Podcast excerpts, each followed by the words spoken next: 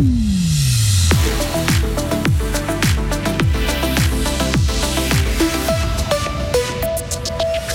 Il n'y a plus de jeunesse, c'est bien connu, les jeunes font des bêtises, certaines plus graves que d'autres. À Fribourg, la justice des mineurs a du boulot plein les bras.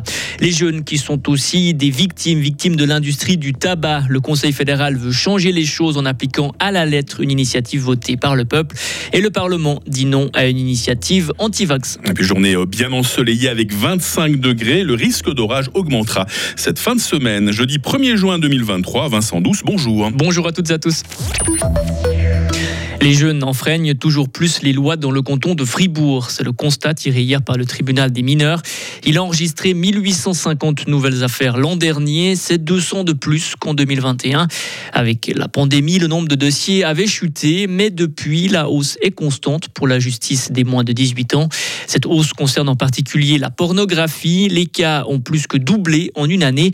Pierre-Laurent Dougou est juge des mineurs. Les jeunes ont accès de plus en plus tôt à l'outil principal Hein, qui leur permet de consulter ces images, ces vidéos à caractère pornographique, parfois dès l'âge de 10 ans, voire avant. Donc effectivement, pour nous, c'est une grosse problématique.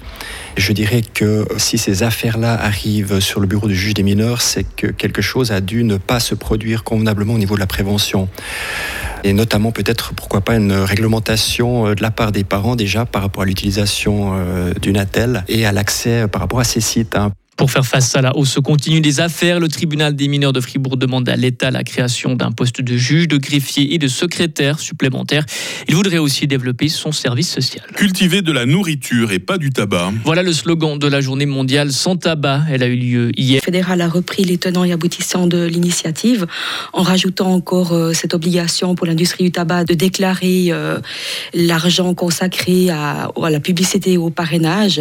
Maintenant, le Conseil fédéral a transmis ça dans les mains du Parlement et c'est là en fait que tout va se jouer. Par contre, la publicité en ligne, elle restera toujours possible à condition qu'il y ait un contrôle de l'âge qui soit garanti. C'est vraiment suffisant ça C'est quelque chose qui est déjà appliqué pour le jeu, donc euh, à voir comment concrètement tout ça va se mettre en œuvre.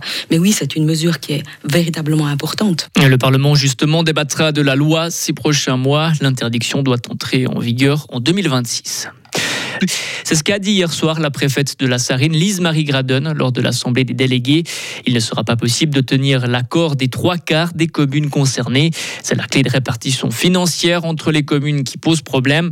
Pour rappel, cette modification des statuts de l'association doit aussi permettre de revoir à la hausse la limite d'endettement pour la construction du nouveau CO de Givisi. C'est non à l'initiative anti-vaccin. Le Conseil national a balayé hier le texte déposé par le mouvement Liberté Suisse avec plus de 125 000 signatures. L'initiative veut faire inscrire dans la Constitution le droit de déterminer ce qui doit être injecté ou implanté dans son corps.